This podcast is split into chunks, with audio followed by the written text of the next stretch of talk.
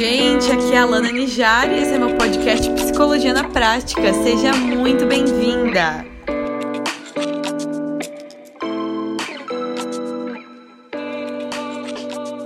E aí, minha gente, sejam bem-vindos e bem-vindas a mais um episódio aqui do meu podcast Psicologia na Prática.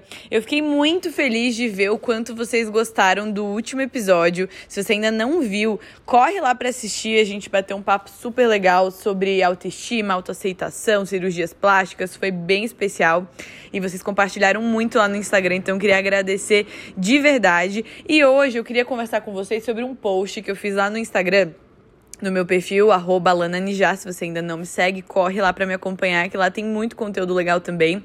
E eu falei esses dias sobre dizer não, a dificuldade que a gente tem de dizer não. E eu não sei como que é para você aí, porque assim, gente, tem, tem dois tipos de pessoa, basicamente, em relação a, a dizer não. Tem as pessoas que dizem não super tranquilo, que a pessoa, tipo, não tá nem aí, sabe? Fala o que tem que falar, não tá nem aí se vai desagradar, se a pessoa não vai gostar. Geralmente é um perfil, assim, de comportamento mais. É que pode até algumas vezes passar por grosseiro, passar por ser alguém muito direto, porque a pessoa fala sem problema nenhum.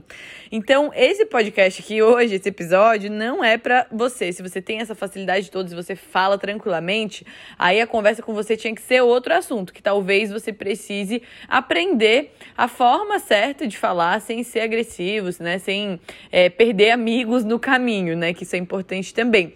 Mas, se você, imagine que você tá me ouvindo aqui, você tem dificuldade dificuldade de dizer não, você lida com isso, já lidou, já sofreu por não conseguir dizer não, seja muito bem-vinda. Pega seu café, senta aí pra gente poder é, ter um tempinho juntas aqui para falar sobre isso.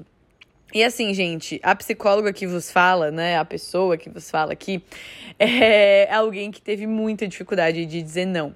E aí eu falei do primeiro tipo de pessoa, né, em relação a isso, eu vou falar do segundo tipo, que é aquela pessoa que que tem medo de desagradar, que quer ser querida, que não quer, né, passar por, por grosseira, que quer sempre ajudar as pessoas, que sempre quer né, ter as melhores, as boas intenções.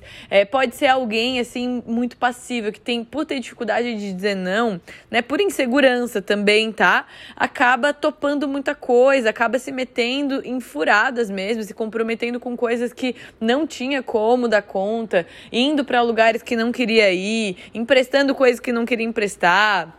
Enfim, se você é essa pessoa, gente, esse episódio é para você e eu já te convido a tirar um print aqui e compartilhar lá no seu Instagram, compartilhar nos seus stories, me marcar. Esse é um ótimo termômetro para saber se vocês estão gostando desse assunto e também para você compartilhar essa mensagem com mais pessoas, porque hoje eu vou dar aqui quatro é, formas de você dizer não sem ser mal educada, sem ser grosseira. E aí o que, né, isso é, é com certeza pessoas assim bem resolvidas emocionalmente vão lidar super bem com o seu não. E se a pessoa não lidar bem com essas formas que eu vou te ensinar, aí o problema é dela, certo? Você tem a responsabilidade de é, dar as respostas que você quer dar, ser honesta, ser autêntica e ser sincera com aquilo que você sente. Essa é a tua responsabilidade nos seus relacionamentos. Nem sempre, por mais que a gente tente fazer direitinho, nem sempre a pessoa vai ter uma boa reação. Mas aí é o processo de amadurecimento dela, tá bom? Então, assim, deixa eu só contar para vocês, tava falando aqui que eu, eu sempre tive muita dificuldade, eu lembro, assim, quando era. Sempre não, já faz, assim, ó, já faz uns anos, né, que eu tenho muito mais facilidade e que tenho conseguido me dar, dizer não, às vezes até de forma bem direta. Mas eu vou dizer para vocês que toda a minha infância, adolescência, até os meus 16 anos, mais ou menos, 18 anos, eu, eu tive, eu era extremamente passiva e muita dificuldade de dizer não. E depois disso eu fui aprendendo aos poucos, mas ainda assim, às vezes passavam os perrengues. Mas eu lembro do auge, do auge, assim, quando eu tinha, sei lá, uns 11 anos, é, a, a minha irmã, que na verdade era é, é, uma irmã emprestada, né? Filha do meu padrasto. A gente passou uns perrengues na infância aí que ela era. Ela me fazia às vezes de gato e sapato. Mas, ó, Camila, se você tá ouvindo esse, esse áudio, tá, tá tudo perdoado. Mas eu lembro de uma, de uma vez, gente, que eu tava com um, um, um, prendedor de cabelo lá, que na época se usava muito, não sei se vocês lembram, que chamava bico de pato, e prendia o cabelo com aquilo. E aí era a maior febre, né? Eu tinha ganhado meu bico de pato da minha mãe, tava toda feliz e tal. E aí ela chegou pra mim e falou: A tua mãe falou pra você me dar esse bico de pato. E eu fiquei na minha cabecinha pensando, mas como assim? A minha mãe me deu esse bico de pato toda feliz aqui, aí a minha mãe falou pra ela pra eu dar. E eu, gente, simplesmente triste, tá? Chateada com a minha mãe por ter, né, pedido pra eu dar algo que ela tinha me dado. Eu dei o bico de pato pra, pra Camila. E fiquei triste, fiquei remoendo aquilo, mas assim, hoje pensando, eu falei, meu Deus, mas como que eu fiz uma coisa dessa? Eu não me defendi, eu não fui questionar, eu não fui perguntar, eu simplesmente entreguei, disse sim, né? Não consegui dizer não, não, não vou te entregar, não, eu vou lá questionar com a minha mãe. Então, esse é o tipo de retrato de como eu era como criança e adolescente. E é muito triste, né? Vocês imaginam como isso trazia consequências negativas para os meus relacionamentos, né? E para mim, para minha autoestima, para minha confiança. Então, era, era muito difícil. E eu fui crescendo, você já sabe um pouquinho aí da minha jornada. Eu contei em, em, alguns áudios aqui, em alguns episódios, aliás, do, do podcast, eu vou compartilhando com vocês.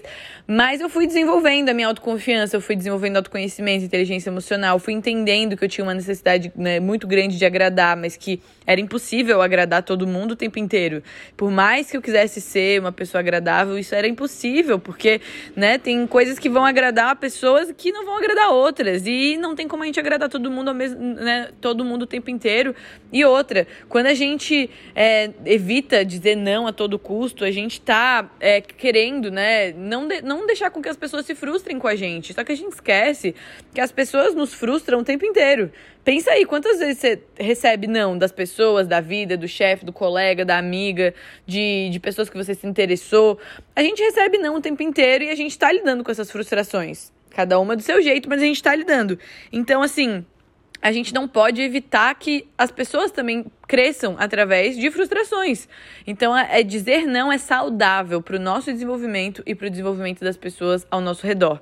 E aí eu vou dizer aqui para vocês algumas formas que você pode dizer não sem ser dizendo não, não quero, não, não vou. Você pode até falar um não direto assim? Pode. Mas às vezes, para quem tá começando a querer exercitar essa habilidade, é difícil dizer um não direto, assim, seco, né? E o medo da desaprovação, o medo de desagradar, o medo né, de, de, de, frustrar o outro é muito grande. Então eu fui aprendendo na minha história a dizer não de formas diferentes, de formas que eu ainda assim estava dizendo não, mas eu não me sentia tão mal e, e não me sentia tão grosseira em falar. Hoje em dia, como eu falei para vocês, tem situações, gente, que não é não, entendeu? Não, não tô afim, não, não quero ir. Tudo bem.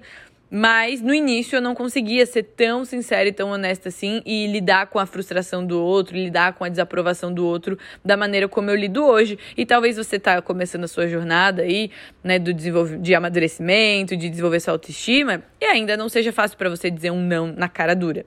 Então, o que eu quero te contar aqui é quatro formas de você dizer não.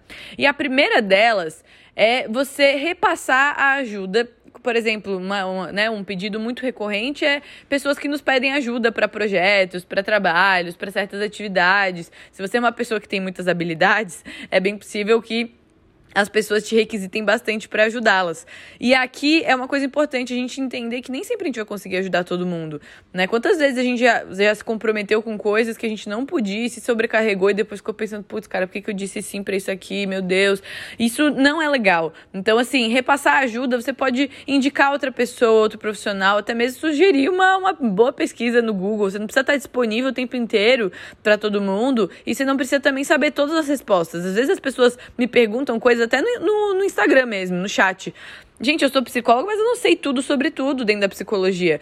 E eu poderia até ir dar um Google, pesquisar e responder, poderia, mas a pessoa também poderia fazer isso.